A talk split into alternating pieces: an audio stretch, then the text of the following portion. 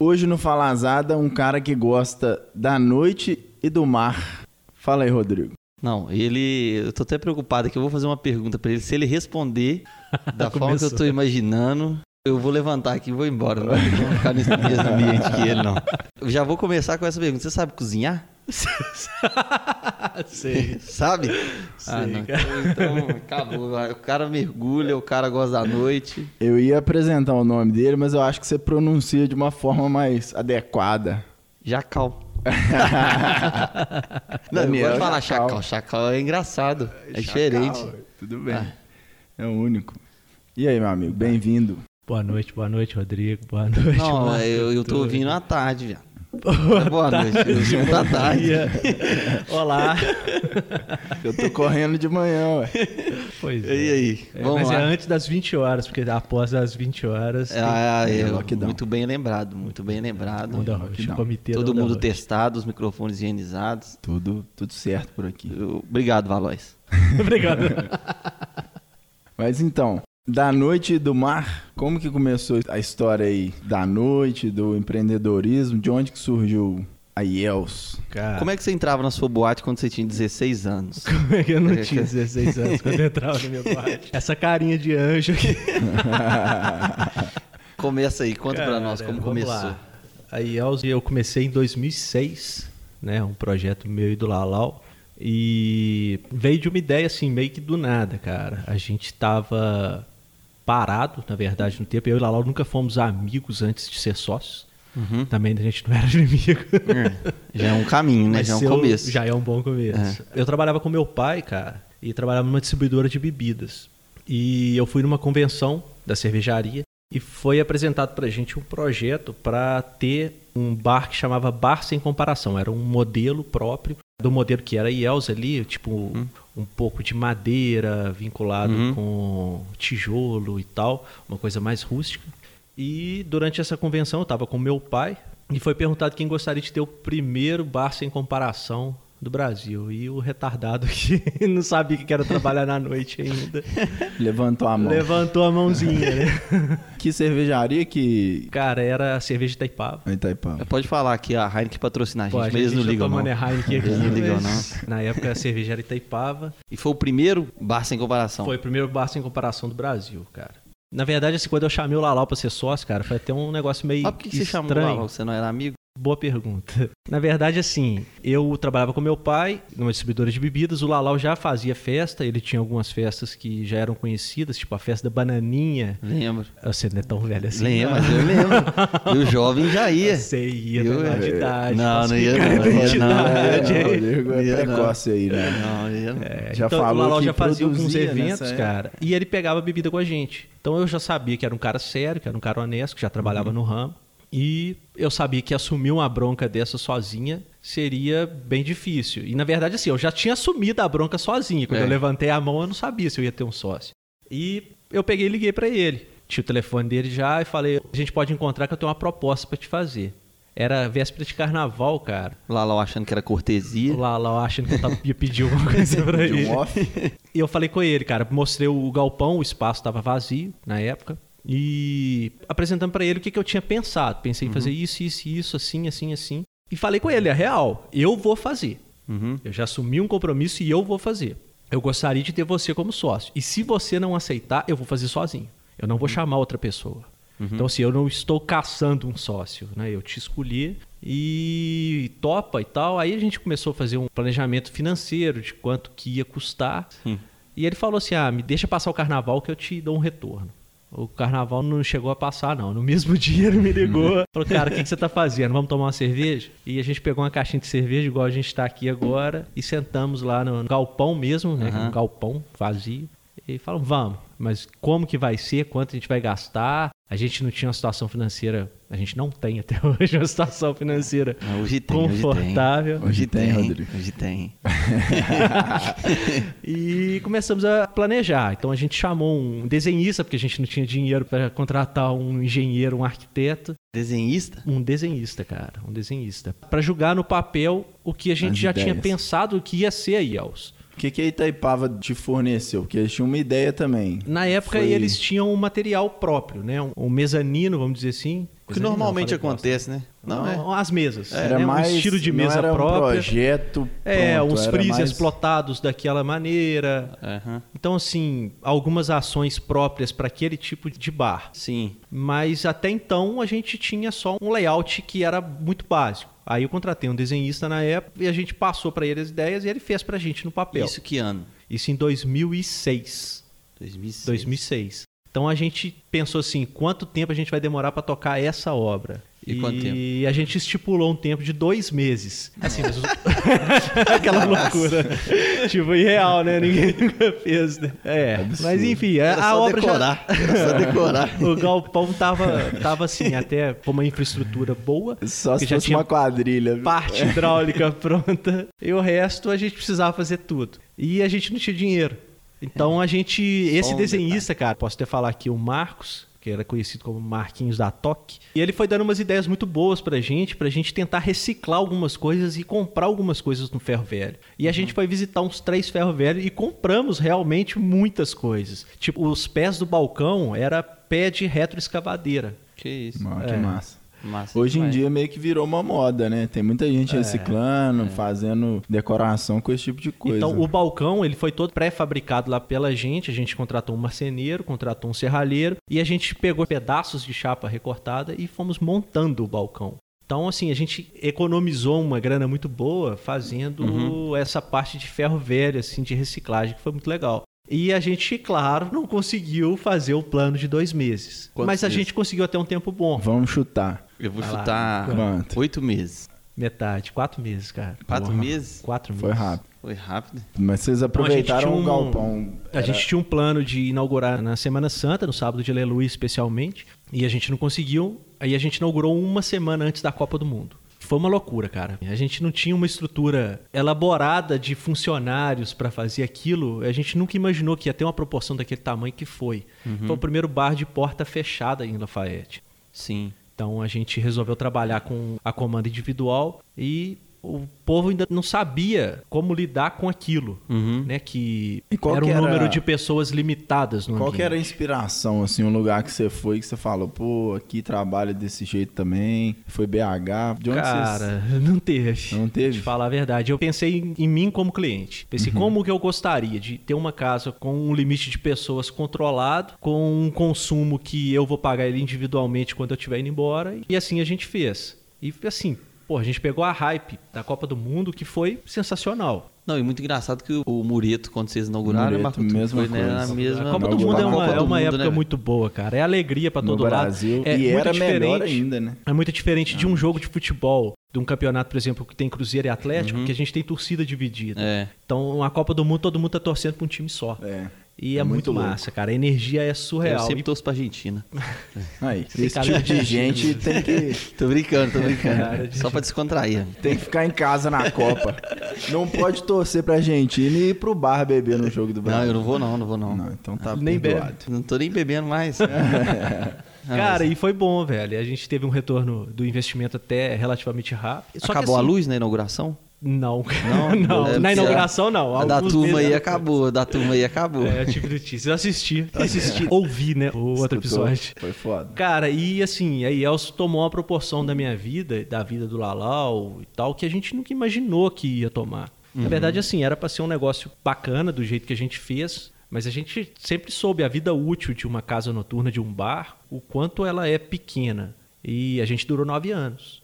Muito tempo. Muito tempo. Para uma casa noturna, isso é surreal. Surreal. Muito, então, muito assim, tempo. a gente teve que mudar a nossa vida, né? As perspectivas que a gente tinha, os planejamentos que a gente tinha. Por exemplo, eu fazia uma faculdade à noite e uma faculdade de manhã. De quê? que Eu você fazia economia de manhã e direito à noite. Não, eu lembro que Que você já me contou hein? isso e eu fiquei pensando. E aí, E aí? olha pra você ver que é muito engraçado. Eu tava eu e o Marco Túlio, a gente conversando do episódio. Você já tinha me falado isso, que ele era formado em Direito e Economia. E eu pensei assim, não, ele é formado em Administração, aí dá pra encaixar não sei o que. que Não, cara. E foi assim, eu, Então é o você que eu falei. formou eu- nas duas? Formei nas duas. E pra mim, cara, foi um negócio assim que eu nunca pensei que ia tomar essa proporção. Pra falar a verdade, assim, o curso de economia eu não cheguei a pensar em exercer nada específico, mas o curso de direito ele abre muita porta. E a É. minha família é toda formada em direito, meu pai, minha mãe e meu irmão.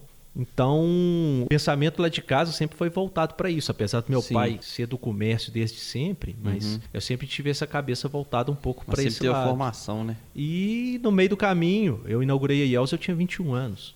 Então, assim, eu era um pré-adolescente com uma casa grande. A né? única. A única É. casa. E, assim, todos os meus funcionários eram mais velhos do que eu. Isso é um negócio muito louco, velho.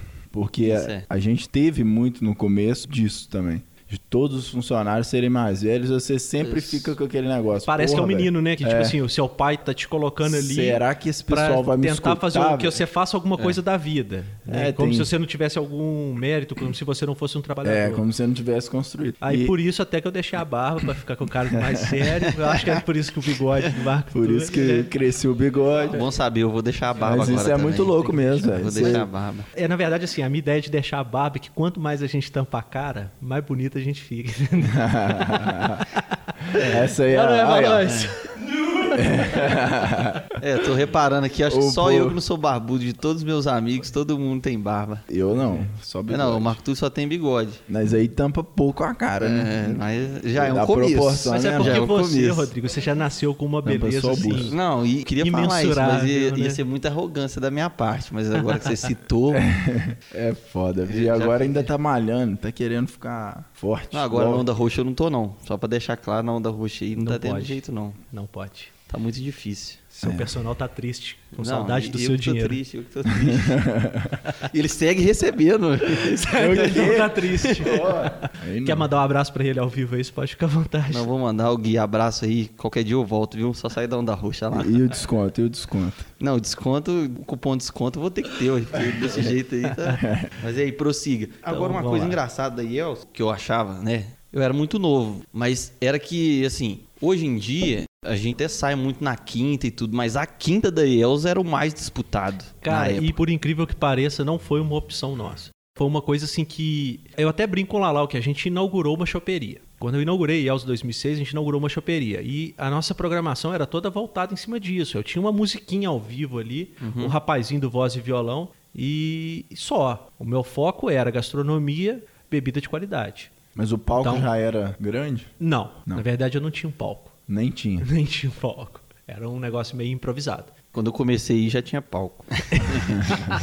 Você já pegou aí aos adultos. É, eu já peguei a IELTS fase 2 com palco. Eu também não conheci lá sem o palco, não. Cara, a gente teve uma reforma na IELTS muito grande em 2012, que a gente jogou a casa no chão e fez outra praticamente. Até antes disso, a gente tinha, não sei se vocês vão lembrar, tinha um sofá no meio do salão e em cima dele tinha como se fosse um- uma espécie de um camarotezinho, mas na verdade era um espaço que ficava vazio. Aham. Já teve gente que chegou a tocar lá em cima, cara. Eu lembro desse espaço. Então, assim, a gente não tinha nenhuma programação na quinta-feira, de verdade, cara. A gente botava uns DVDs tocando. Como eu, Lalau, já frequentava a noite de BH, assim, tentando buscar uma tendência de alguma coisa, a gente botava DVD de sertanejo. Na época, o que tava na hype era César Menotti e Fabiano no Observatório. É, exatamente. Nossa, quantas terçanejas a gente frequentou no Observatório com César Menotti e Fabiano tocando. night. Na verdade, antes do Observatório tinha o... Alambique? Tinha um alambique também, que era no sertanejo. Uma curiosidade, já que você falou do Alambique. A reforma do Alambique veio, entre aspas, copiada da IELS. O dono do Alambique, ele foi na IELS e pediu permissão pra gente pra adequar o projeto da Ah. IELS no Alambique. Ah, Isso pra gente foi uma honra, né, cara? Muito uma das casas mais antigas, mais conhecidas de BH.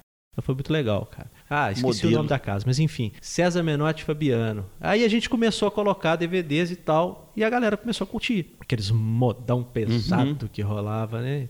E a galera começou a pedir música ao vivo de sertanejo. E não existia nenhuma banda sertaneja em Lafayette, cara. Então a gente tinha vários cantores que já faziam a sexta e o sábado, e um deles era o Arnaldo Moreno. Uhum. Então, o grande Arnaldo tinha um timbre já muito voltado pro sertanejo e eu brinquei com ele, cara. Monta uma bandinha de sertanejo e Uhum. tal. E E, ele cantava o quê antes? voz e violão MPB, Ah, padrão. tá. Padrãozão. É, que porque era muito padrão, Pop né? rock MPB. É. Até hoje, quando. Hoje não, porque a gente tá na pandemia, mas quando a gente via Arnaldo Moreno tocando, por exemplo, no Trevão, em alguns lugares assim, durante almoço, durante É. jantar, o repertório é bem variado. É um É. artista muito bom. Então ele montou uma banda, a primeira banda de Lafayette, de sertanejo. A gente começou a colocar na quintaneja. Cara, e a gente deve muito esse respeito ao Arnaldo Moreno, cara, Porque foi aí que começou a pegar. Ele foi a nossa vitrine ali principal. E ele acreditou na na sua ideia. sugestão. É. né? Exatamente. E foi legal, e foi crescendo, e as bandas foram começando a se formar, dos músicos. Lafayette tem muito músico, né? Eu sou da época do Felipe Nando lá da. Pois é. Aqui. E a gente teve a hype, vou te falar assim, das hypes que a gente teve na IELS foi Arnaldo Moreno, Aham. Felipe Nando, do Bando. Do bando, lembro e também. DJ Célio Negrão, que também teve É, com a é, gente não. desde a inauguração. Não, é né? o Célio Então, Negrão e o. Parceiraço que a O gente... Célio Negrão o tempo inteiro, praticamente, né? É. Eu conheci ele. ele já tocava funk desde sempre. Não. O Célio Negrão. Célio Negrão sempre foi aquele cara versátil, cara. É um cara que É. ele se adequa ao ambiente. Tocava é um cara que toca desde ouvir. festa em casamento, desde formatura. A gente chegou a fazer set com ele só de eletro, do mesmo jeito que a gente chegou a fazer set só de funk. E, Aham. e uma coisa que eu achava muito top nele é que o seguinte, por exemplo, ele podia estar aqui na IELS dois finais de semana seguidos, mas era sempre diferente, por exemplo. Um dia ele tava com sax, aí É. um dia tava ele com as projeções de TV e não sei o que, era Esse sempre é um, é um cara muito variadas. inteligente, velho. É um É, cara é que, muito que bom, sempre né? investiu na profissão. Para ele, DJ não é simplesmente um hobby. Ele sempre investiu na profissão e sempre investiu em equipamento. Então, é o primeiro cara que começou a trazer televisões para Uhum. formar um cenário, fazer um projeto visual também junto com o É, isso projeto era de massa. DJ. Isso Isso, era é muito muito, bacana. É, ele é bem profissional mesmo. Muito foda. E assim se formou a Quintaneja. A quintaneja que transformou a IELS mais em balada do que barrazinho, você falou que inaugurou com Foi, a choperia. Quintaneja, Foi a Quintaneja, transformou, né? cara. Porque a gente tem um público no Lafayette muito grande, de pessoal que trabalha em preiteira e tal. E esse é o público que focava mais na quinta-feira. Aham. Então, muita gente dando pedido nas É. namoradas, esposas, a, a- etc. é, a quinta é a, A é a quinta é malvada. Do, é a cesta do casado. muita gente sem ter o que fazer num dia que precede o final de semana, É. né? Então, começou assim. E antes do Espaço Yels, cara, a gente criou a Adega Yels, É, uma mini distribuidora de bebidas. A gente era uma adega bem especializada em vinhos. É, mas meu paladar era muito ruim pra consumir lá, então... Só cerveja. É, Não, nem cerveja eu bebia nessa época, não. O que, que você bebia, Rodrigo? Não, nessa época era vodka, aquelas vodka baratas. Hi-Fi. Não, isso aí eu não bebi, não. Isso aí, Cuba Libre. Ó, Isso aí eu não tomava, não. Não? Mas Que isso? Bebi aqueles Big Apple. Big é, Apple. Nossa, aquele trem era ruim demais. Hi-Fi. E aí, depois da Adega Yels, veio o, o Espaço Yels. Na verdade, assim, foi um projeto que a gente tinha para fazer um salão maior. A gente comprou o lote, foi construindo com calma e tal. O negócio também tomou outra proporção quando a gente não imaginava. Então, nesse meio tempo também, eu comecei a fazer muita parceria com o pessoal da Otimiza em fazer eventos. É. Então, a gente fazia os eventos da região, que era a Espolar, Festa do Cavalo, Festa da Batata, shows de grande porte. E sobrava muitos shows de médio porte Que que, é a entre- gente não tinha. É. Eu tinha o show de pequeno porte na IELS, eu tinha o show de grande porte para fazer no parque de exposição, mas os shows de médio porte eu não tinha local para Aham. fazer. Então a gente falou, pô, achei um gatilho aí, né? É, achei um, um esquema aqui agora. Vamos, E aí a gente começou a fazer, cara, e foram vários shows. Eu vou tentar lembrar alguns aqui, vamos lá. Eu lembro, a Anitta. Você lembra, você fez Oba, comigo, Oba, Felguk, Samba- Fiz o inclusive, Felguk, Felguk. que inclusive que é uma coisa que eu ia falar. O que eu contei no meu episódio do Felguk, se não fosse o Jacal, não tinha feito. Tinha lá, 18 anos. Falei, eu vou querendo fazer Felguk. Todo mundo olhava pra mim e falava, Ah, vai fazer ah, sim, vai né? fazer sim. Felguk era o artista mais top do eletrônico. Tem- tinha 18 tem- anos. Não tem a sorte de ter barba, Não né? tem o barba, nem o acreditou. bigode, ninguém Não acreditava. emanava nenhum É. respeito. Nada. Não- Ninguém não- botava fé. não passava nenhum respeito, aí falei, vou fazer o Felguk. Todo mundo olhava e falava, ah, vai fazer. E o Jacal falou assim, não, se você me mostrar que você tem o contrato, que você tem tudo certo pra Contrato fazer, assinado, tá tudo certo. eu nem te alugo não. Você pode fazer de graça, porque é o maior que tem hoje do eletrônico, É, você pra faz. casa era uma coisa muito boa também. É, né? e era assim, o Felguk nessa época era um nicho que ninguém arriscava É, fazer. era, vamos dizer assim, no cenário de hoje era fazer vintage. Exatamente. Exa- É, Era fazer um Alok, coisa. alguma coisa é, do é tipo. dessa proporção mesmo. Era dessa Mas proporção. tava engatinhando é, a música eletrônica. Sim, sim. Mas pra quem já gostava, eram, É, os caras era, eram... era o top do Era não, o, são, o né? Felguk era no patamar dos caras hoje, só que o público não era o que é hoje. Não chegava nem 50%. Então lá no Espaciais eu cheguei a fazer Anitta, Ah, já Anitta, foi Oba Oba, citada, Samba House. Naldo, Oba Naldo, Oba, Samba House. Engenheiros do Havaí. Não, É, mas era Humberto. É, na verdade a gente fez o pouca vogal, né? Quem que É foi o pouca pior? vogal, é, o pior show que você fez lá? Melhor? O pior. Porque o Naldo Pior foi em o pior show que eu já sentido, fui na cara? vida, Em velho. qual sentido? De ser um De ser ruim pra péssimo caramba, artista assim. mesmo. Cantar mal, velho. Polêmica. Cantar mal ainda. Cara, Catra. É- é o muito- Mr. Catra na época. Você acha Vou que falar canta do pior que o falecido. Naldo? tipo Eu assim, cara, que o na verdade, assim, era o Catra ruim, tava velho, numa show. hype por ser, né? O papai chegou É. e tal, mas assim. Tava na moda. Bicho, o cara vendia seis shows numa noite e ele não dava conta de fazer os seis shows numa noite. Então, quem comprava o último, último? show da noite costumava até não ter. Ou ele chegava, Sim. tipo, seis horas da manhã e o cara, o dono do Já lugar, tinha já todo mundo tava embora. todo ferrado. Já Ah. Ou o pessoal queria quebrar a casa. Então, quando a gente comprou o show do Catra, foi uma parceria com o pessoal daqui de Lafayette. E a única garantia que eu quis ter é que o meu ia ser o primeiro show da noite. Você já sabia, Eu então. falei, eu não da- aceito da fama. entrar no, do meio pra trás. E eu, assim, Do terceiro em diante, tô fora. tô fora. Tem que ser sete e meio o primeiro show. E assim, com o contrato assinado, eu confesso que, cara, eu suava, com medo do Ah, cara não vir. Porque eu ideia. tava com os. O evento foi sold out, sim. É, eu lembro, eu lembro. Então, esgotadaço, casa lotada. E assim, enquanto o cara não apareceu, eu falei. É, porque não é que nem aí- uma banda normal que os caras vêm primeiro pra passar o som, pra conferir uma estrutura, pra montar um tá aí, cenário. né? Não, esses Chega, caras toca do funk, os caras chegam na hora de tocar, toca e vaza. E assim, é meia hora de show. Então, assim, é um dinheiro assim que você fica até um pouco indignado. Como que o É. cara ganha tanto dinheiro fazendo isso? Vem com um DJ. E Não, detalhe, e é- nem é cantar o cara 15 canta minutos, direito. 20 Porque o cara faz um playback da maioria das coisas. 15, 20 minutos de show. Sim. Então, assim, foi o Catra. Na minha opinião, seria E o melhor, e o pior. melhor? O melhor, cara. Porra, eu curto muito, assim. É um gosto pessoal. Teatro mágico. Foi bem legal, cara. Um que eu ia falar era o Sambô também, que foi muito Sambô massa. na época foi, Foi muito muito massa. massa. Os caras são bem Estavam legais. muito estourados também. e o estilo Agora, era a muito gente legal. teve uns eventos lá também que, assim, até conta um pouco, assim. Eu já percebi nos outros episódios vocês falando sobre empreendedorismo. E o tanto que eu aprendi na noite, cara, com um dos eventos que a gente fez lá, que foi o Monobloco. Eu fui. Foi muito Cara, massa. Monobloco pra mim foi um dos eventos que mais me ensinou na noite. Ensinou a fazer uma planilha direito.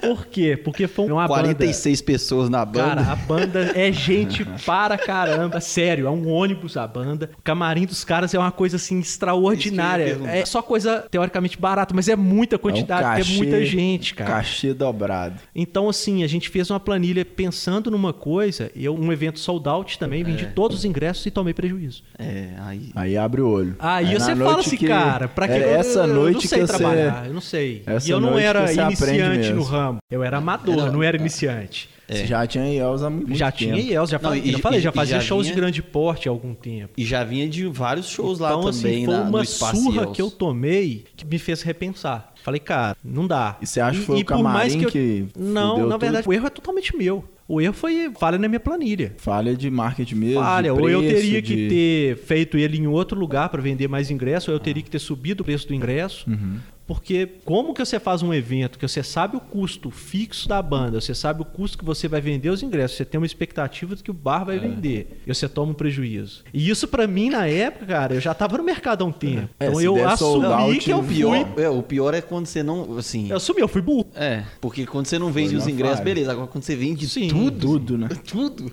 Eu tive uma história também que me fez aprender um bocado em show grande, mas essa foi evento externo, que assim que me independeu de mim, que era uma festa do cavalo em 2012, que tava indo numa vertente muito boa, cara, vendendo ingresso muito bom e o show piloto do evento era a Ivete Sangalo. Ivete Sangalo, porra, até hoje a gente fala de um Sempre show foi referência. né? referência, assim. A festa tava indo bem, vendendo, vendendo, vendendo. Quando chegou no dia do evento, não parou de cair água nem por um segundo, cara. Mas assim, mas não era chuvinha de chuviscar, não. Era água o dia inteiro e muita raça de água, cara. Vocês que também já trabalharam com evento, trabalham ainda, você sabe que a venda de ingresso do dia, ela o é, uma principal. coisa muito importante. Você até contou do Felguk. Do Felgu que foi no dia. Exatamente. Eu não vendi um ingresso na portaria show da Ivete Sangalo. Nossa. Eu não vendi nem um ingresso. Cambista ficou na porta morrendo com o ingresso na mão. E quem debaixo de- comprou foi também ou não? E detalhe, quem comprou não foi e o Nossa. bar não vendia nada, porque a chuva não dava uma trégua, cara. Triste. Aí então, é assim, o triste. show aconteceu, claro, porque a gente tinha que honrar o compromisso. É, claro. Mas por esse show, um evento que era de quatro dias, um dia deu errado, Mata eu tomei tudo. prejuízo do evento inteiro. O ruim dessas exposições é isso, né? Você Ah, ganha no quando dia... eu resolvi- É, igual você falou, Rodrigo. Você teve um lucro na primeira lá. Exatamente a depois- história do Rodrigo. É, Em- é mais ou Falando menos assim, vou dar uma aumentada nos números aqui, que dá pra gente contar umas mentiras também, né? é, eu já vi em evento. É maior já- mentiroso de A Lafayette. gente aumenta mais de evento. O Valois sabe disso. É o sitcom. Fala, Citicom, como é que é?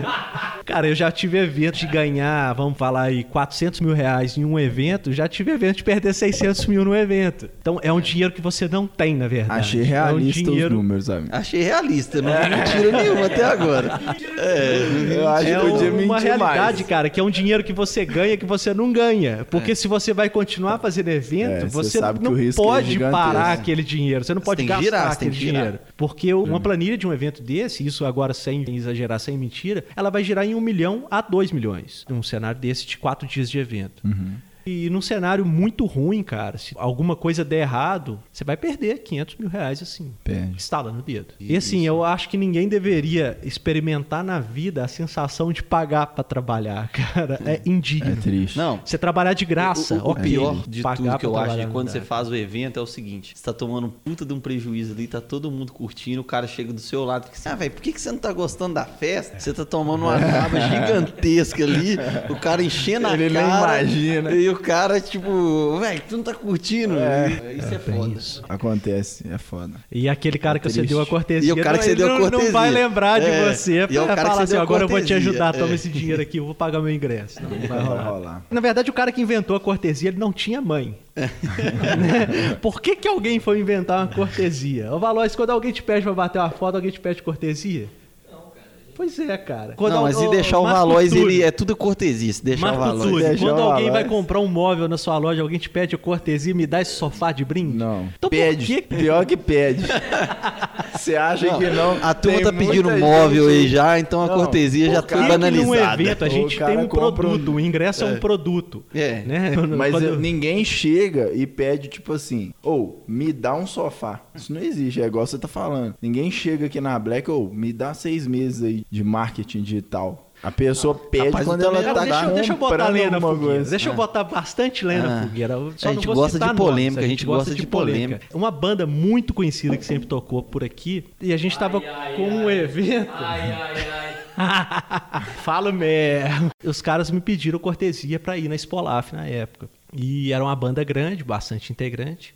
E beleza, falei, vou arrumar a cortesia pros caras. Então falei com os caras e tal, com o produtor deles na época, falei, passa aqui em casa, passei o endereço que eu vou entregar as cortesias.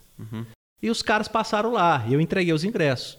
Passou uns 10, 15 minutos, o produtor me ligou e falou assim: Ô, então, cara, é porque você sabe que a banda é boa, os caras são famosos e tal. Eles não podem ir de pista.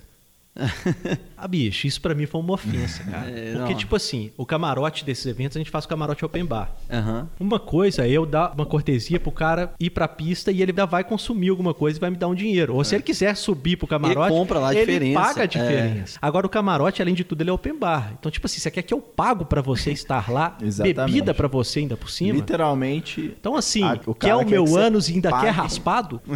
Aí eu falei com o produtor, dei real nele. Falei, ô amigão, eu vou te ser sincero, cara. A banda é grande, 10, 12 integrantes. Cara, não tem condições de bancar, arcar com isso, porque a gente tem um número previsto de cortesias. Não dá, simplesmente não dá. E os caras da banda voltaram lá em casa pra me devolver os ingressos desaforados, cara. Tipo assim, toma, que eu não preciso disso aqui não. Que isso? Cara, é surreal, velho. Eu sou capaz de apostar que depois eles te pediram cortesia de novo. Eu sou capaz de apostar que você contratou esses caras aí pra tocar alguma vez. Bom, pois é, né? Estão mudando de assunto?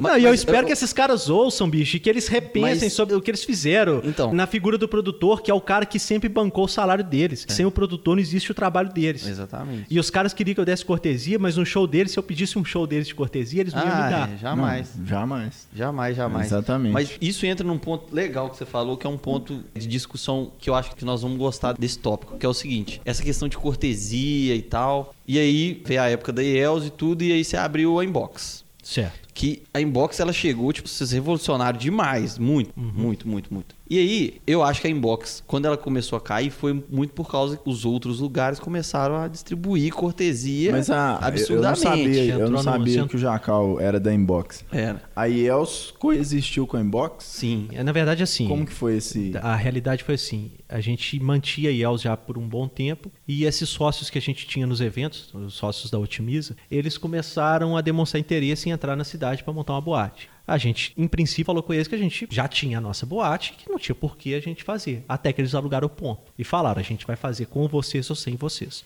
Igual você falou com E eu falei, não, então vou fazer concorrência comigo mesmo. É. Entendi. Né? É, Se eu melhor, com eles. E assim foi. A gente entrou. E o conceito da inbox era totalmente diferente uhum, da IELTS. A IELTS era aquela coisa rústica, voltada ali pro sertanejo é. e tal. A inbox era uma coisa, vamos dizer assim, high-tech. Moderna. É, voltada pro eletrônico, um ambiente ar-condicionado e tal. E foi isso, cara. Foi uma loucura. Aí conduzir as duas casas ao mesmo tempo era um complicado, principalmente por programação, né? Tipo... É. E eu considero que o voltando ao assunto que iniciou isso aí, o que a decadência da inbox ali e das casas noturnas, na verdade, em uhum. geral, que foi o ano de 2015, ela se deu assim por vários fatores. Mas o principal fator foi a guerra de ego, uhum. que começaram a vamos ver quem aguenta distribuir mais cortesia para manter a casa cheia. Uhum. Por ego, porque não era por dinheiro. Porque o melhor produto que se tem dentro de uma boate é a entrada. É, exatamente. É o convite. É, o convite, né? Então, com o dinheiro do convite você tem que pagar a atração e o resto, assim, tirando impostos e tal, ele, teoricamente, ele é lucro. Uhum. Quando começou essa briga, essa galera começou a desvalorizar o melhor produto que a gente tinha na noite. Uhum. E foi quando eu resolvi pular fora, eu e o Lalau. Então a gente vendeu a nossa parte da Inbox, era uma empresa lucrativa, era uma empresa que tinha um faturamento bom, mas as ações que os sócios estavam tendo na época incondiziam com o nosso modo de pensar. A IELS nunca foi conhecida por ter histórico por de, de cortesias é. e etc. Então eu não queria entrar nesse jogo. E aí veio esse hiato que a gente viveu, cara, que entrou o ano de 2014 para o ano de 2015, que eu falo assim que foi o ano que a gente descobriu que a crise financeira realmente pode afetar a vida das pessoas de uma maneira que a gente é inimaginável. Então, assim, eu vou te citar agora aqui um período de um ano de diferença. Em junho de 2014, eu estava com a IELS e estava com a Inbox funcionando as duas juntas e era a Copa do Mundo. E eu fiz os maiores caixas que eu já tive na IELS e na Inbox nesse período. Então eu mantinha as duas casas cheias, com um público bacana, com um consumo muito legal. E assim, uma vertente totalmente positiva e crescente. Uhum. Exatamente um ano depois, em junho de 2015, eu tinha vendido a Inbox já e eu estava fechando a IELS. Então, o mercado da noite, vocês já falaram em outros episódios, tanto você, o Rodrigo Bueno, quanto o Marota, Marco o Marco Túlio, todos trabalham aqui na noite. Você sabe, é um mercado totalmente volátil, cara. Então, assim, você percebe, de um ano, uma diferença exatamente de um ano, eu fui, entre aspas, do céu ao inferno. E Sim. assim, eu não cheguei a quebrar. Eu fechei. Mas fechar uma empresa é uma coisa muito triste. É cara. É triste é ruim emocionalmente, é ruim é. porque fazer o acerto com todos os funcionários é uma coisa muito pesada e graças a Deus a gente tinha caixa para bancar todos os compromissos que a gente tinha com os colaboradores nossos. E a gente enxergou que dali para frente ia ser ladeira abaixo. E o resto das casas que ainda existiam na época resolveram continuar. E foi esse show de horrores que foi. Teve gente é. saindo da cidade devendo, Teve gente que. É, pra quem não sabe, com o tempo todo mundo fechou. Todo tava, mundo fechou, Que tava naquela época. É. E aí veio um período da minha vida, cara, onde eu descobri o mergulho. Você tinha perguntado no é. começo, onde eu descobri o mergulho e tava investindo nisso como investimento pessoal. Sempre gostei muito de água, sempre gostei muito de assistir programas que tinham esse tipo de coisa e canal nunca off. tinha me... É, canal off. canal off tem água. E eu resolvi testar o mergulho, cara, e me apaixonei com a atividade. Eu comecei a mergulhar em 2012 e quando veio em 2015, eu me formei instrutor de mergulho. Então eu tive um convite da escola, onde eu fiz todos os meus cursos, uma escola em BH, chama Maramar. Eu tive um convite da dona da escola para eu entrar pro time. E isso para mim era uma honra, cara. Porque... Mas como é que é, é em BH? É na piscina, tipo piscina normal? É, um curso de mergulho, tudo... ele se consiste, o curso básico de mergulho ele se consiste né, em aulas teóricas, sala de aula, e aulas práticas na piscina, uma piscina de 3 metros que a gente tem lá na escola. E após fazer quatro módulos de teoria, quatro módulos de prática na piscina, você vai para o mar e faz uma finalização no mar de quatro mergulhos. Entendi. Onde são verificadas se você sabe lidar com situações de emergência que você pode ocasionalmente precisar saber fazer. Então, enfim, eu comecei a dedicar a isso e aí veio em 2015, como eu estava com tudo fechado, me veio uma oportunidade muito bacana de trabalhar com mergulho num lugar onde todo mundo sempre tem muita vontade de conhecer, que é Fernando de. Noronha. Tava muito Piúma. séria a entrevista. Piuma. Cara, e então eu já tinha ido outras vezes a Fernando de Noronha como turista e eu tive a oportunidade de ir a trabalho com mergulho. Foi essa que você tá falando? Sim, em 2015. Então, assim, por- Pra ensinar, pra trabalhar com mergulho, exatamente. Quanto tempo você ficou lá? Foram uns três a quatro meses. Todo dia dando aula? Ou não? De segunda a segunda. Na verdade, assim, lá não é um trabalho tanto de credenciamento de mergulhador, até porque o turista vai pra lá e ele não tem tempo pra Uhum, ficar sim. fazendo isso. É mais um trabalho que a gente chama de batismo. É uma pessoa que nunca mergulhou na vida e quer ter uma experiência de mergulho. Então você vai ensinar algumas coisas básicas, uma noção Uhum. do que fazer com alguns pequenos probleminhas que você pode chegar a ter. Mas você vai ser assessorado sempre por um profissional. Sim. É um profissional de mergulho, um instrutor para cada aluno que está na água. Um eu já, por eu já fiz esse batismo. Engraçado É, que o Jacal legal. leva todo mundo e nunca levou nós, né, Marco? Nunca, Já eu levei- nunca já levei fui convidado aí, Eu também nunca fui convidado, só pra Não, deixar registrado aí É uma também. pena, né? É. Você já fez batismo? Não, nunca fiz. É muito Deus te foda. abençoe. cara, e Só foi da muito igreja. legal, cara, que foi uma experiência para um capial da roça igual eu, que sempre morou em Lafayette. Né? Pela vida que me foi Uhum. proporcionada, eu não tive a oportunidade de morar fora, para estudar fora e etc. Uhum. A primeira vez que o Jacu, então, saiu para morar num lugar Pra ver o mundo. para ver o mundo. Então, Como é que era pra você explicar pro mundo, cara hein? lá em Fernando de Noronha que você era de Minas Gerais Ah, e nem é juiz de fora, não. Nem é nem sempre a piscina, pergunta, Lafayette, Não, e de detalhe, cara, a fazer um merchan aqui, inclusive, para a escola, a Maramá é a escola que tem a maior quantidade de prêmios na América do Sul, de certificações mesmo, de número de mergulhadores certificados, de qualidade Top. de ensino e tal. Ai, Então, quem diria? Não tem nem mar. e exatamente, a curiosidade de todo mundo, quando eu falo, porra, eu dou aula de mergulho aonde? Em Belo Horizonte. Mas aonde em BH? E eu acredito que a diferença da escola vem justamente por não ser numa cidade de litoral. Porque a gente não tem pressa para tirar o aluno da escola. Ah, a gente tá. foca no ensino, assim, aprendizado confortável da pessoa através da repetição. Cada pessoa tem um ritmo. Se ela entra numa escola no litoral, já fica meio que ansiosa, né? Não só ela, como a própria escola. Vou- Já vou quer te liberar citar assim, ela, um né? exemplo dessa escola que eu trabalho em Belo Horizonte, um curso básico de mergulho, a gente faz em uma semana. Né? Segunda a quinta a gente faz as aulas, sexta-feira a gente faz uma prova teórica e depois eu vou precisar de um final de semana para finalizar no mar. Um curso desse em Fernando de Noronha é dado em duas horas. Você dava esse curso lá? Não. Ou seja, não é um curso.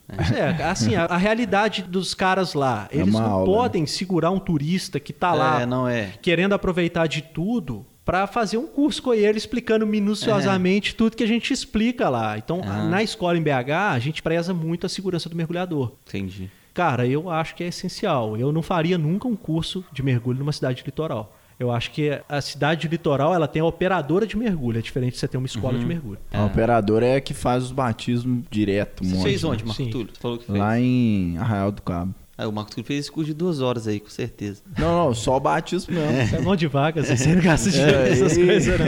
Você aí pede Só cortesia de pulei no- mergulho.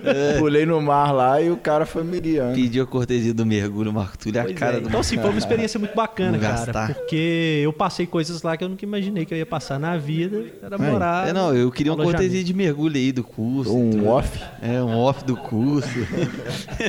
Ué, liberava os off da balada. Do curso é do curso. É, liberou pra uma banda aí É. aleatória. É, pode me dar pista, não tem problema. Pode ser um mergulho em piúma. É, não- tem problema, entendeu? A pista do mergulho. A pista do mergulho, não tem Só problema. vai ver pedra e concha. Agora outra coisa. Aí você tem carteira de jet também. Sim. né? Tem umas histórias legais pra contar, mas eu não vou contar aqui hoje, né? Pra não comprometer os participantes que estão A aqui, integridade Valois, Né, psicológica do, do pessoal. Enfim. Sim, eu tenho, chama Raiz Amador. Você fez em BH também ou não? Não, não. Isso, na verdade, assim, você tem despachante próprio para isso. Tinha uma turma aqui em Lafayette, o despachante veio até aqui, fez as aulas no CDL, até na época. É mesmo? É. A gente fez umas aulas na Lagoa que era do Moinho Velho. E depois a gente fez uma prova teórica, cada um foi fazer em um lugar. Eu fiz a prova em Viçosa. Ah, tá.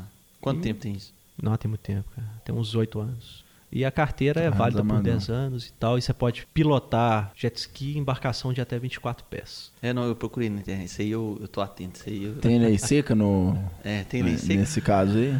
Bom, o problema é o jet estar seco, né? Molha tudo, né?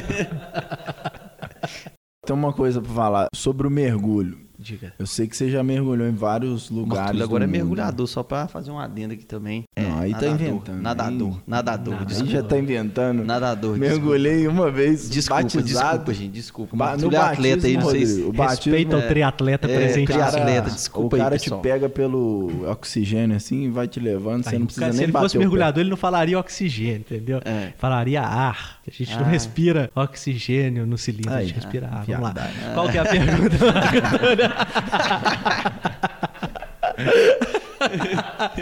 Onde que foi o lugar mais bacana que você É. já mergulhou? O mergulho mais da hora? Cara, a resposta minha é Costa Rica. Mas eu vou te explicar também o porquê. Porque, tipo assim, cara, é muito pessoal isso. Depende do que que você quer ver debaixo d'água. Muito aluno me pergunta, por exemplo, qual é o melhor lugar para mergulhar?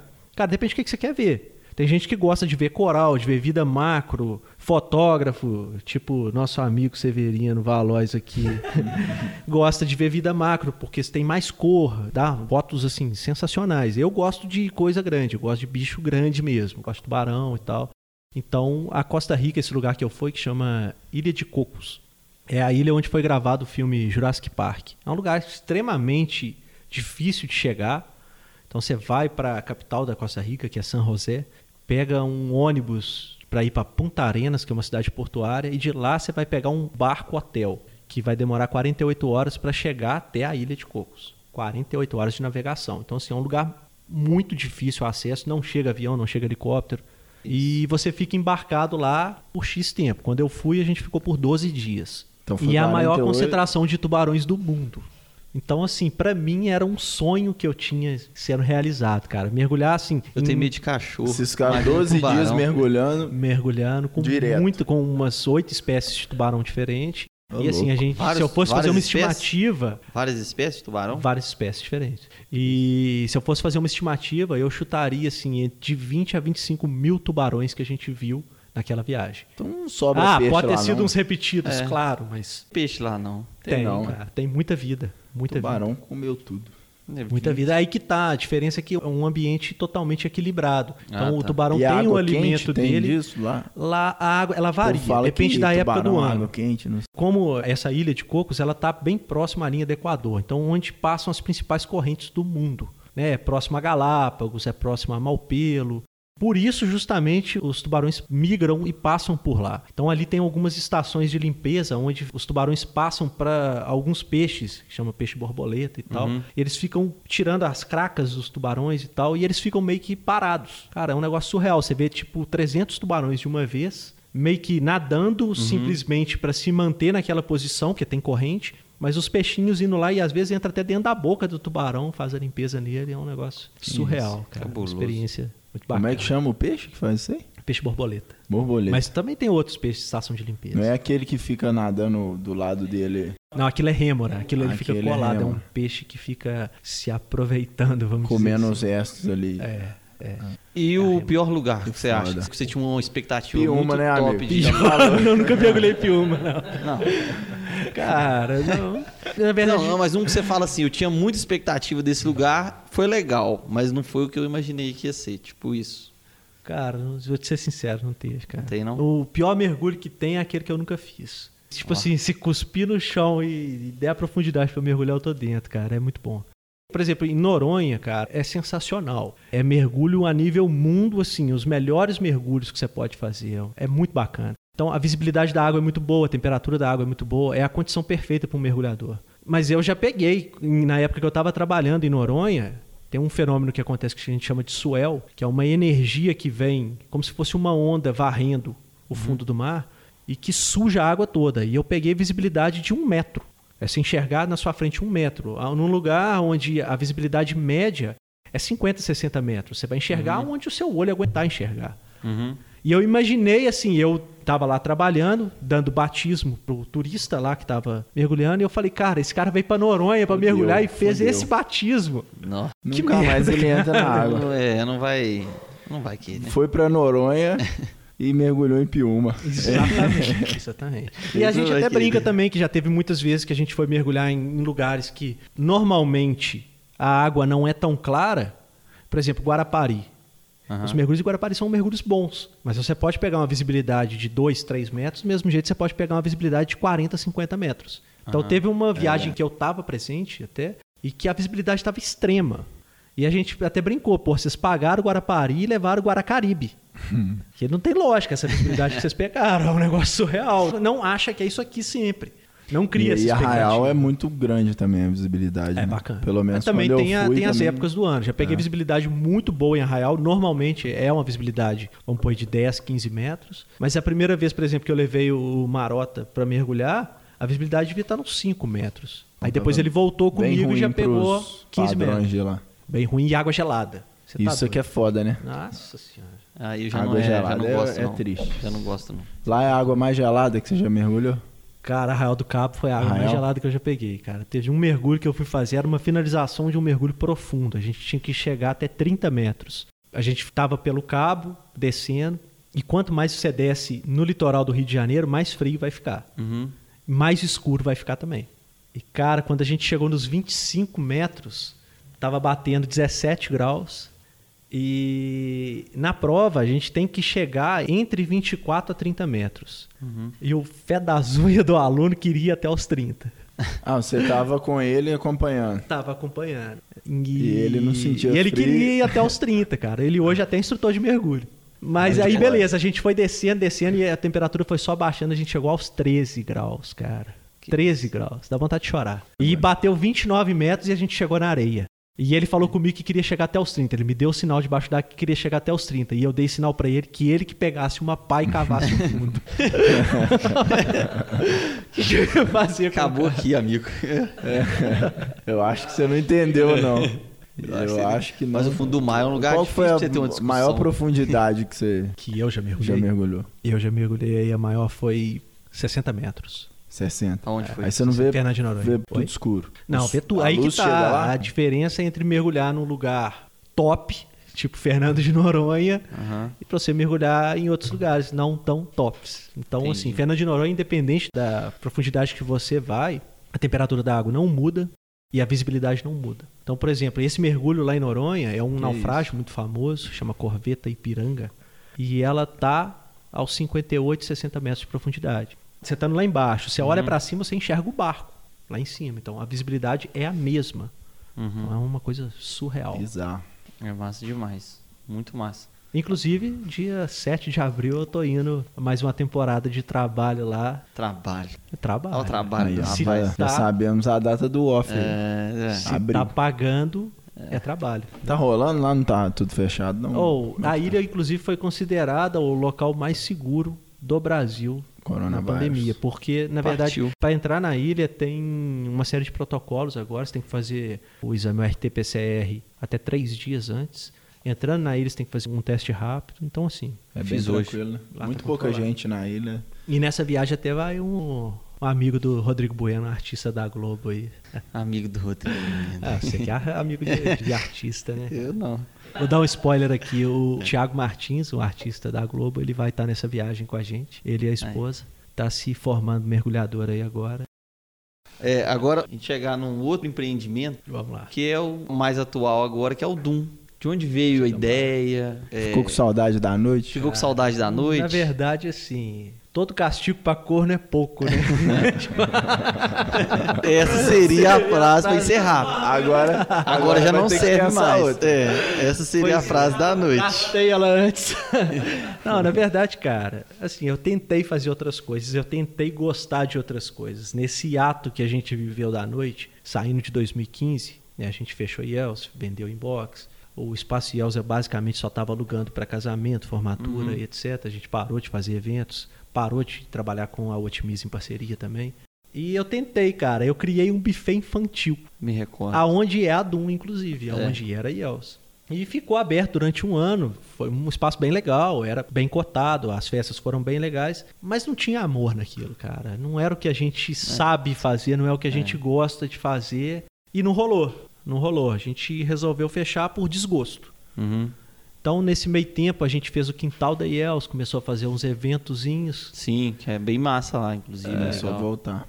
Então... Aí ele foi dando a treinada para voltar, né? Aquele jogador que tava em contusão, aí o cara vai é. voltando. Aí a gente foi ensaiando, é, fez algumas coisinhas e tal. Até que apareceu Carlinhos na história. Carlinhos, tem sempre um mau elemento, sim, né? Tem não... sempre que ter é. alguém para sujar a água, né? cara, eu já admirava o trabalho do Carlinhos de longe há um tempo. Na época da IELS, em 2010 por aí, a gente chegou a trazer a comida japonesa para Lafayette. Inclusive, a Yells foi o primeiro restaurante com comida japonesa que teve em uhum. Lafayette. A gente frequentava muito em Belo Horizonte alguns restaurantes de comida japonesa e a gente começou a procurar um sushi man para vir para cá fazer para gente, porque a gente não queria arcar com um profissional assim. A gente começou a procurar alguém para fazer parceria. E a gente foi na Krug Beer, na época, a Krug ficava no Belvedere, era onde era a fábrica e tudo mais, uhum. né? E a gente conheceu o Edmilson, o sushi de lá, e fez uma proposta para ele vir todo sábado começar a fazer a comida japonesa na IELS. E foi muito legal. Um projeto legal para todo sábado e tal. Até que ele resolveu abrir um restaurante por conta própria. Aqui ele, na Fayette? Aqui na Fayette. Ele me chamou para ser sócio. Ah, tá. Foi um cara de extrema integridade e tal. Me chamou para ser sócio e a gente achou na época, não sei se não era o nosso feeling, a gente já estava com muita coisa para fazer, uhum. tinha inbox, tinha IELS. E a gente abortou a missão, falou com ele que a gente não estava muito afim, mas desejava boa sorte para ele e tal. E ele abriu o cônjuge uhum. na época. Ah, tá. Então, passado um tempo, depois ele vendeu pro dono atual. Na verdade, não é o mais atual, porque fechou lá também. E, enfim, a gente sempre teve essa história com a culinária japonesa. Uhum. E o Carlinhos tinha saído de uma sociedade que não tinha dado certo de um restaurante de comida japonesa e tinha aberto um restaurante sozinho, que é o Sakai. Sim. E aí, sempre tive essa admiração com o Carlinhos, que sempre foi um cara que correu muito atrás e tudo mais. E eu e o Lalau, a gente já estava bem calejado já com a noite para poder pegar, o, montar um novo empreendimento e agarrar com aquele mesmo gás que a gente inaugurou a IELS em 2006. Uhum. Então a gente começou a conversar sobre botar uma terceira pessoa na jogada. Uhum. E a gente começou a fazer um ranking, vamos dizer assim. E o Carlinhos foi o primeiro nome que a gente achou que seria legal, chamei ele para uma conversa. E é um cara sensacional, velho. E agregou, aí nessa história a gente entrou na fusão de colocar ele na sociedade, que era Iels, Iels uhum. por ser dois Daniel, né? Uhum. Daniel. É bom você falar isso. É, é, é essa a origem do nome? É, eu também Daniel, não Daniel e Els, tipo isso. Todo mundo tem pessoas que pensam que tem um, Daniels. um alguma coisa mística por é. detrás. Não. Daniels. Pois é, Daniels. É. Então tá aí, ó. Aí ele aí, entrou na IELTS. E aí a gente conversou com ele e ele topou a sociedade e falou: Porra, então por que vocês não entram na sociedade comigo da Sakai, que para mim tá apertado também sozinho? E a empresa tem como crescer muito. E a gente encarou isso, cara, e foi muito bom. Hoje uhum. a gente tá com a Sakai aí só no delivery, né? Uhum. A gente chegou a ter a Sakai com ponto fixo. Aí no meio do caminho a gente resolveu mudar o ponto, que a gente achou que o local que a gente estava não era adequado para aquilo. Aí a gente fez o espeto no lugar, que foi uma uhum. sociedade também, o Marota junto. E veio a pandemia e fez a gente mais uma é. vez mudar tudo. E veio a Dum, que a gente uniu aí aos com Carlinhos, cara. E o nosso foco era e é a gastronomia, igual era IELTS do começo, entendeu? Então, assim, só que dessa vez a gente resolveu bater o pé um pouco mais. Uhum. Falamos, não vamos deixar o público transformar a casa no que a gente não quer trabalhar. Uhum. Então, assim, hoje a gente tem na cidade outras casas que trabalham com o público, vamos dizer assim, mais baladinha, respeito. Então, não tem porquê a gente entrar nesse mercado para concorrer, sendo que a gente enxergou que tinha um, buraco, faltando um lugar onde focasse um ambiente agradável, uhum. Uma bebida de qualidade e uma comida bem voltada assim para uma culinária diferente do padrão. Sim. Então a gente contratou uma chefe de cozinha renomada, ela chama Sheila Furman, ela já participou de alguns reality shows de gastronomia, inclusive Masterchef. Sheila Furman. Isso. E ela elaborou nosso cardápio e a gente vem seguindo o cardápio. E o público vem tentando, às vezes, até mudar o que é a essência da Adum. Então, várias pessoas o cardápio perguntam, é sensacional mesmo. É, as pessoas perguntam se a gente boa. não tem intenção de colocar música ao vivo, show e etc. E eu digo assim, eu vou lutar contra o quanto eu puder. Aham. Porque aonde a gente tem uma música ao vivo, um show e etc., a culinária não vinga tanto. Uhum. É difícil manter um padrão é difícil, bacana de culinária. É difícil. É o que a gente percebe, por exemplo, vamos falar aqui até da 147 mesmo. A 147 tem um cardápio muito bom, Uhum. uma culinária muito boa. E acredito que vocês não têm uma venda muito grande É, de não comida. é tão expressiva, não. É. Não é expressiva e as pessoas devem sair de lá e comer no podrão da esquina. porque as pessoas têm vergonha de comer na balada. É. Então eu não quero entrar nesse nicho de Aham. mercado, porque senão eu vou jogar fora Você todo o alto investimento foco que eu do- fiz Aham. na gastronomia. Sim. Mas a gente vai até onde o dinheiro nos corrompa. A O show- verdinha fala mais alto. É. Mas você tá falando, a gastronomia também é muito difícil, por experiência própria, manter um padrão, né? Sim. Tipo assim, vocês trouxeram uma pessoa muito foda e tal, com o tempo tende a ir mudando um pouco as coisas do, do que foi criado. Ah, que que não você precisa acha? nem de muito tempo, cara, vou ser bem sincero. Termina sua pergunta. Pode, não, pode falar. A gente inaugurou a DUM em outubro. Vamos dizer assim que a gente deve ter trabalhado efetivamente três meses, né? Porque contando todos os lockdowns, é. contando o tempo que a gente teve que ficar fechado e tal, giraram mais de 40 pessoas já. na De minha funcionário? De funcionário. Na Na, minha cozinha. cozinha, todos que começaram já saíram. Que isso. Esse é o maior desafio. Esse é o maior desafio hoje, manter uma equipe. E eu não culpo só os funcionários de terem saído. Eles saíram por um motivo. E a maioria do motivo é por eu não poder gerar estabilidade para eles no momento que a gente vive No atual. momento, é, no momento é complicadíssimo. É. Então, por exemplo, agora a gente já está duas semanas fechadas com previsão de manter no mínimo até dia 4 de abril Mais duas semanas. mais duas semanas. Então, assim, você pensa bem, um cara gabaritado na cozinha, um chefe de cozinha, como que eu mantenho o salário dele sem trabalhar? Não tem jeito, não. Então, Foda. a gente vive essa dificuldade do mesmo jeito que eu sei que vocês também vivem. E o Foda. Brasil todo está vivendo, na verdade, né, cara? É. Então a É, gente mas- tem a ficha técnica para seguir. Então cada pessoa que sai e outra que entra. E isso é uma parte muito boa. O Carlinhos entrou na sociedade agregando no que eu e o Lalau não sabemos fazer e não gostamos de fazer. O Carlinhos ele é sushi man formado e ele é muito bom na cozinha. Nem parece. Nem parece, mas acredite. Ele é bom em alguma coisa. então, assim, o Carlinhos sabe fazer todas as coisas do cardápio da Adum. Então, para cada pessoa que sai, ele é o incumbido Ele da vez treina. de E- ensinar o cardápio para a pessoa. E uma coisa que isso aí é verdade, todas as vezes que eu fui lá, ele sempre perguntou dos pratos. Pois é. É, a e cozinha é é, total responsabilidade dele. Do mesmo jeito que o bar Aham. e a logística da casa é total responsabilidade minha e do Lalau. Aham. Então, é muito bacana isso, a gente ter sócios para agregar nos nossos pontos fracos. né? Se for para fazer o que eu faço, eu mesmo faço. Exatamente. É, eu acho que a sociedade é principalmente isso. O sócio Então, que te eu vejo assim, ali. por exemplo, não 47 vocês agregaram aí o Rodrigo, o Valois, no final das contas, porque vocês precisavam de alguém que gerasse idoneidade, que é o Rodrigo, e alguém que gerasse beleza espontânea, que é o Valois. Maluquice. Tem que ter um cara que conta mentira, entendeu? Tem Esse é que o Valois. tem que- É. É o. É, é o... Fake.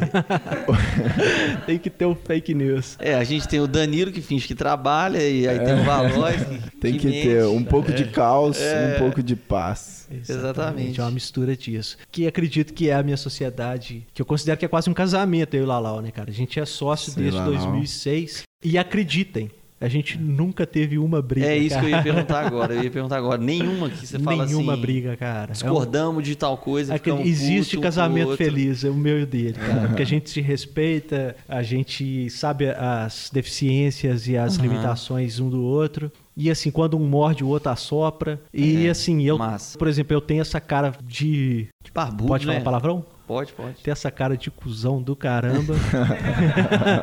de pouco sociável. E o Lalau também tem às vezes, mas é um cara mais assim, sempre esteve mais na mídia, sempre esteve mais envolvido, dando a cara a tapa. Então, por exemplo, assim, eu considero que eu sempre fui a parte oculta da sociedade. Sim. Desde a época dos eventos, a época da IELS e tal, eu sou um cara discreto e tal. Eu faço isso por dinheiro. Aham. Então a sinceridade é essa, é o meu trabalho, eu não faço Aham. isso por fama. Aham. Que tem muita gente que entra na noite, É, vocês conhecem diversas pessoas É. assim que Muita entram gente. simplesmente para colher o status de estar Inclusive na o noite. Rodrigo escreveu um texto aí, ó. Como é que é, amigo? O Qual? empreendedorismo de vitrine. O Exatamente. empreendedorismo de palco vai derrubar você. Aí de palco. Arrasta pra Tá cima aí. vendo? E é exatamente, os textos do Rodrigo relatam exatamente essa experiência, cara. E, bicho, eu entrei na noite pra ganhar dinheiro. É o Sim. meu meio de vida, tudo que eu tenho hoje, não é tanto, mas é o, Ah, é é o sim. meu sustento, né? Onde a casa que eu moro e tal, vem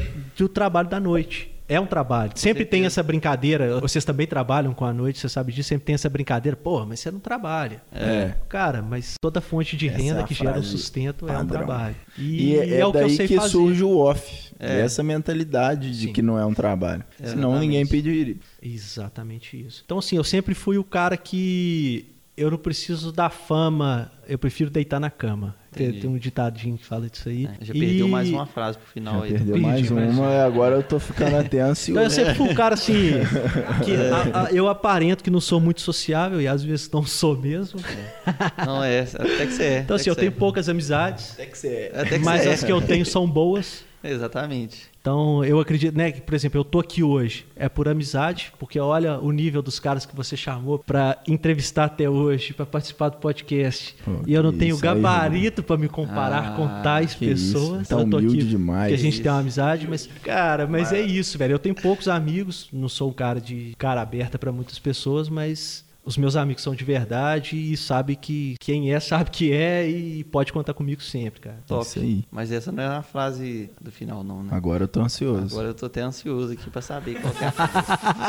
Pode falar então aí É. uma frase pra resumir esse episódio. Uma frase pra resumir. A responsabilidade. Não, só um- fazer As um duas adendo, fazer um últimas adendo. foram episódio. Ad, ad Rod. É. Ad. Um adendo. Ad Rod. Virou pra mim hoje, meio-dia, tá assim. Ô, eu não sei que eu vou falar de última frase, não. Eu falei assim, ah, então você tem até a noite pra você pensar aí. Cara, nem pra me Não, aí o ajudar, cara, o cara já soltou cinco frases de efeito aqui no episódio. Pois é, então cara, eu tô esperando todas, eu vou ter que inventar uma aqui agora. Pensou muito. Aqui eu pensei, eu já soltei ela no meio do episódio, eu confesso. Mas vamos lá. Aí, aí. Então é agora. faz a vinheta então, por favor, pra eu soltar a minha frase de efeito. Frase do episódio. É, pera aí agora. Tipo aqueles carros do bate-coração que tinha no passado, sabe? Pô, o problema é que eu não sei tudo em inglês. Attention, please. Attention, please. Para a frase Parafrase. do episódio. Cara, eu vou falar então assim, ó. É, A gente nunca deve julgar o livro pela capa. Porque às vezes pode ser pior ainda do que a gente julgou que seria. Tá vendo? Foi, foi. Foi. A sexta frase, é, sexta frase. É. Pela décima quinta frase do episódio, é, nós temos quase um Mário Cortella então tá aqui. aí. Tá aí.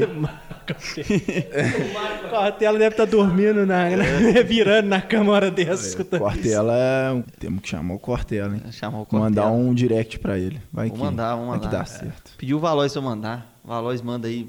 Então, criamos aí a vinheta da frase do dia. O Rodrigo vai trabalhar nela aí durante a semana. Frase do EP.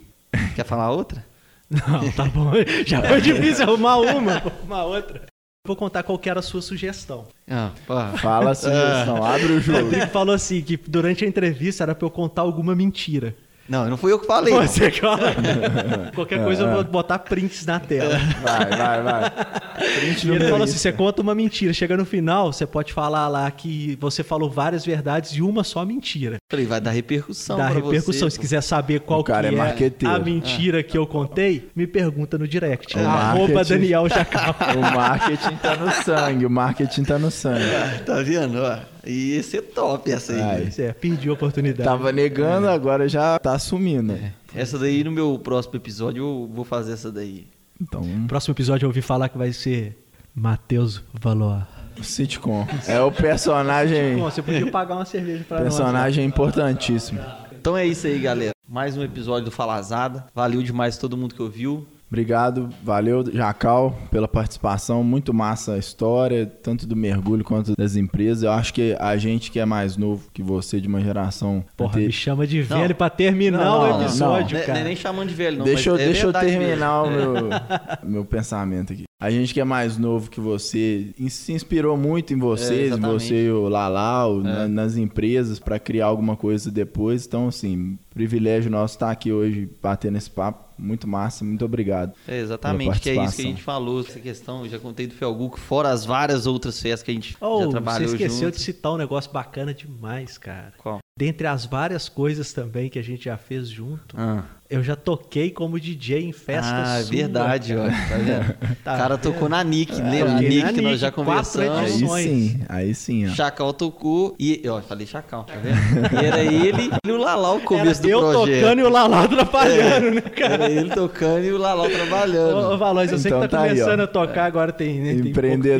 tempo relativamente. A bicha era DJ, legal, tava lá eu lá tentando fazer o... Mergulhador. Mergulhador. E diz que sabe cozinhar ainda. E- É, Rodrigo Hilbert, quase igual o Valois. Aí já Não, tá eu- Não, nós estamos tendo uma disputa acirradíssima aqui em Lafayette pra ver quem é o Rodrigo Hilbert de Lafayette.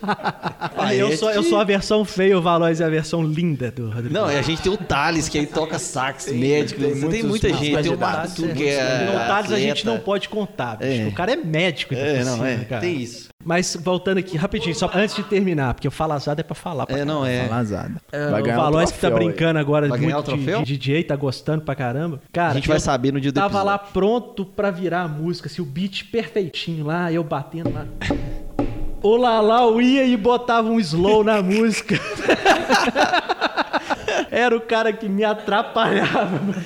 Então aí, ó. Fica aí, ó. Aí, se precisar, cara, do, do cozinheiro, se tudo der errado, cara, precisar ir de um cozinheiro. DJ que pra Eu, falo- atrapalhar. eu toco o- berimbau também, tá? Ah, é, berimbau. Ah, eu já dei aula de capoeira no passado. Tá? Vamos encerrar, vamos Então encerrar. tá bom, viu? Vamos encerrar. Ficamos assim, valeu demais, galera. Até o Valeu, próximo. galera. Obrigado. Pode agradecer, hein? Então tchau. Obrigado. Tchau. Tchau.